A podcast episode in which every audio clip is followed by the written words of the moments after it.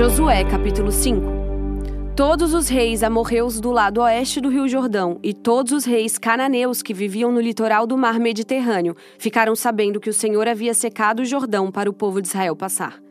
E, como o povo de Israel estava chegando, eles ficaram com medo e perderam toda a coragem. O Senhor Deus disse a Josué: Prepare algumas facas de pedra e faça uma segunda cerimônia de circuncisão no meio do povo. Josué fez as facas e circuncidou os israelitas no monte da circuncisão. Ele fez isso porque todos os homens que tinham idade para guerrear, quando saíram do Egito, haviam morrido pelo caminho, no deserto. Todos os homens que saíram do Egito tinham sido circuncidados, mas isso não foi feito com nenhum dos que nasceram durante a viagem pelo deserto. O povo de Israel havia andado 40 anos pelo deserto. Durante esse tempo, todos os homens que saíram do Egito em idade de guerrear tinham morrido porque haviam desobedecido a Deus, o Senhor. Deus tinha dito que não ia deixá-los ver a terra boa e rica que ele havia jurado dar aos seus antepassados. Mas os filhos, que tomaram o lugar dos pais, não haviam sido circuncidados durante a viagem pelo deserto. Esta foi a nova geração que Josué circuncidou. A nação inteira ficou acampada até que sararam todos os que foram circuncidados. E o Senhor disse a Josué: Hoje eu tirei de vocês a vergonha de terem sido escravos no Egito.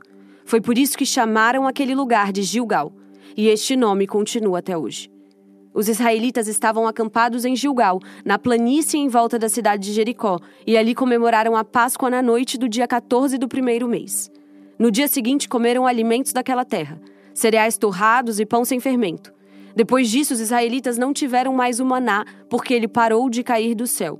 Desse ano em diante, eles começaram a comer os alimentos da terra de Canaã.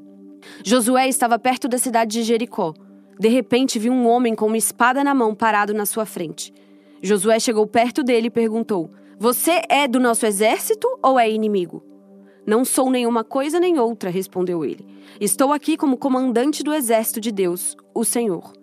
Josué ajoelhou-se, encostou o rosto no chão e o adorou, e disse: Estou às suas ordens, meu senhor. O que quer que eu faça? O comandante do exército do Senhor respondeu: Tire as sandálias, porque a terra que você está pisando é santa. E Josué obedeceu. Josué capítulo 6 Os portões da cidade de Jericó estavam muito bem fechados, para não deixar que os israelitas entrassem. Ninguém podia entrar, nem sair da cidade. O Senhor Deus disse a Josué: Olhe, estou entregando a você a cidade de Jericó, o seu rei e os seus corajosos soldados. Agora você e os soldados israelitas marcharão em volta da cidade uma vez por dia, durante seis dias. Na frente da arca da aliança irão sete sacerdotes, cada um levando uma corneta de chifre de carneiro. No sétimo dia, você e os seus soldados marcharão sete vezes em volta da cidade, e os sacerdotes tocarão as cornetas. Quando eles derem um toque longo, todo o povo gritará bem alto, e então a muralha da cidade cairá. Aí cada um avançará diretamente para a cidade. Josué chamou os sacerdotes e disse: Carreguem a arca da aliança, e na frente fiquem sete sacerdotes levando cornetas. E disse ao povo: Comecem a marchar em volta da cidade, e que os soldados marchem na frente da arca da aliança de Deus, o Senhor. Então, seguindo as ordens de Josué, os sete sacerdotes ficaram na frente da arca e começaram a tocar as cornetas. Os soldados iam na frente dos sacerdotes que tocavam cornetas e um grupo de guarda seguia a arca. Durante esse tempo, as cornetas tocavam. Mas Josué tinha dado ordem ao povo para não gritar, nem fazer barulho, até que ele mandasse. Aí Josué ordenou que os sacerdotes dessem uma volta ao redor da cidade, carregando a arca da aliança. Depois voltaram ao acampamento e passaram a noite lá. No dia seguinte, Josué se levantou de madrugada e os sacerdotes carregaram a arca. Os sete sacerdotes que levavam as sete cornetas iam na frente, tocando sem parar. Os soldados iam na frente deles e um grupo de guarda seguia a arca. As cornetas não paravam de tocar. No segundo dia, marcharam de novo, uma vez em volta da cidade, voltaram ao acampamento. E fizeram isso durante seis dias. No sétimo dia, levantaram-se de madrugada e marcharam em volta da cidade sete vezes no mesmo dia. Foi só nesse dia que deram sete voltas em redor da cidade. Na sétima volta, quando os sacerdotes acabaram de tocar as cornetas, Josué disse ao povo: Gritem agora! O Senhor Deus está entregando Jericó a vocês. A cidade deve ser destruída, junto com tudo o que há nela, como oferta para Deus. Somente ficará viva a prostituta Raabe e sua família, porque ela escondeu os nossos espiões. Mas não peguem em nada daquilo que vai ser destruído. Se ficarem com qualquer coisa que eu mandei destruir, vocês vão trazer desgraça e destruição ao acampamento israelita. Mas os objetos de prata, ouro, bronze e ferro serão separados para o Senhor e colocados no seu tesouro. Então os sacerdotes tocaram as cornetas. Logo que o povo ouviu este som, gritou com toda a força e a muralha caiu. Aí todos subiram, entraram na cidade e a tomaram.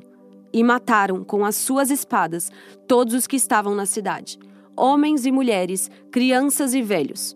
Também mataram os bois, as ovelhas e os jumentos. Depois Josué disse aos dois homens que haviam servido como espiões: Entrem na casa de Raabe, a prostituta, e tragam a família dela para fora, conforme vocês prometeram.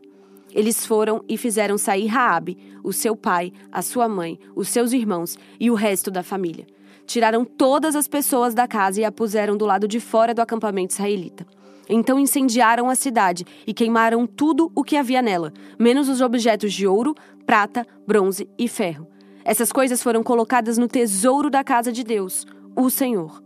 Josué deixou que Raabe, a prostituta, e todos os seus parentes ficassem vivos, porque ela havia escondido os espiões que ele havia mandado a Jericó. E os descendentes dela vivem no meio do povo de Israel até hoje. Nessa ocasião, Josué amaldiçoou a cidade em nome de Deus, dizendo: Quem tentar construir de novo essa cidade de Jericó será amaldiçoado pelo Senhor. Quem puser os alicerces perderá o filho mais velho. Quem colocar os portões perderá o filho mais moço. Assim, o Senhor Deus esteve com Josué, e a fama de Josué se espalhou por todo o país. Jó, capítulo 23. Porém, em resposta, Jó disse: Eu ainda estou revoltado e me queixo de Deus. Não posso parar de gemer.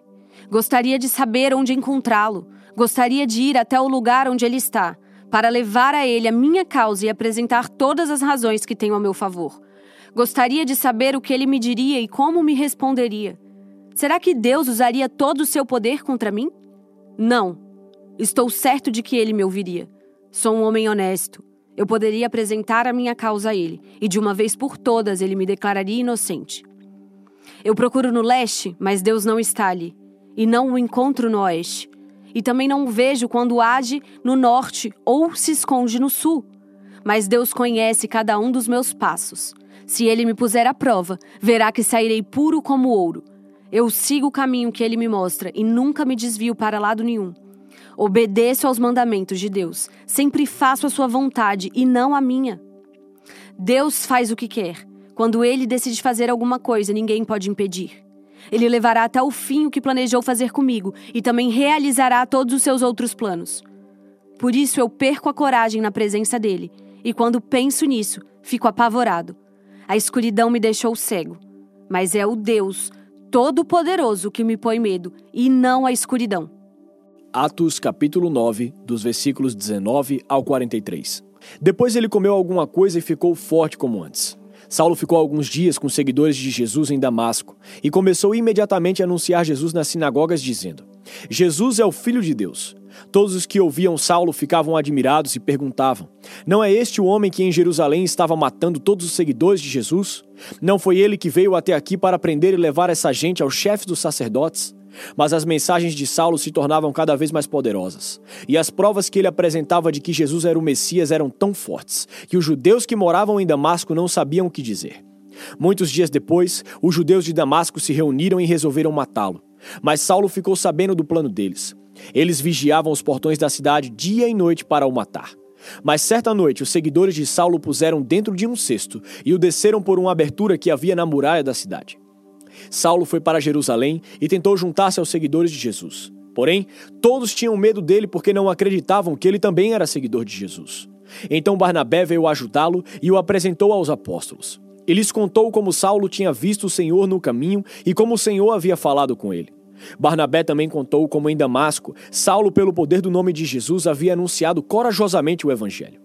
Depois disso, Saulo ficou com eles, andando por toda parte em Jerusalém. E pelo poder do nome do Senhor, ele anunciava corajosamente o evangelho.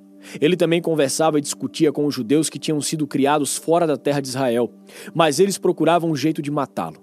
Quando os irmãos souberam disso, levaram Saulo até a cidade de Cesareia e depois o mandaram para a cidade de Tarso. Em toda a região da Judéia, Galiléia e Samaria, a igreja estava em paz. Ela ficava cada vez mais forte, crescia em número de pessoas com a ajuda do Espírito Santo e mostrava grande respeito pelo Senhor Jesus.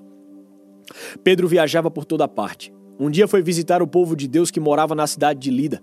Encontrou ali um homem chamado Enéas, que era paralítico e fazia oito anos que não saía da cama. Pedro lhe disse: Enéas, Jesus Cristo já curou você. Levante-se e arrume a sua cama. Na mesma hora, Enéas se levantou. Então todos os moradores da cidade de Lida e da região de Saron viram isso e se converteram ao Senhor. Na cidade de Jope havia uma seguidora de Jesus chamada Tábita. Este nome em grego é Dorcas. Ela usava todo o seu tempo fazendo bem e ajudando os pobres. Naqueles dias, Dorcas ficou doente e morreu. Levaram o corpo dela e depois o puseram no quarto do andar de cima. Jope ficava perto de Lida. Quando os seguidores de Jesus em Jope souberam que Pedro estava em Lida, enviaram dois homens para levar-lhe o seguinte recado: Por favor, venha depressa até Jope. Então Pedro se aprontou e foi com eles. Quando chegou lá, eles o levaram para o quarto de cima. Todas as viúvas ficaram em volta dele, chorando e mostrando os vestidos e as outras roupas que Dorcas havia feito quando ainda vivia. Então Pedro mandou que todos saíssem do quarto e em seguida se ajoelhou e orou. Depois virou-se para o corpo de Dorcas e disse: Tabita, levante-se. Ela abriu os olhos e, quando viu Pedro, sentou-se. Pedro pegou-a pela mão e ajudou a ficar de pé. Em seguida, chamou toda a gente da igreja, inclusive as viúvas, e a entregou a eles viva. As notícias a respeito disso se espalharam por toda a cidade de Jope, e muitos creram no Senhor. E Pedro ficou lá muitos dias, na casa de um curtidor de couros chamado Simão.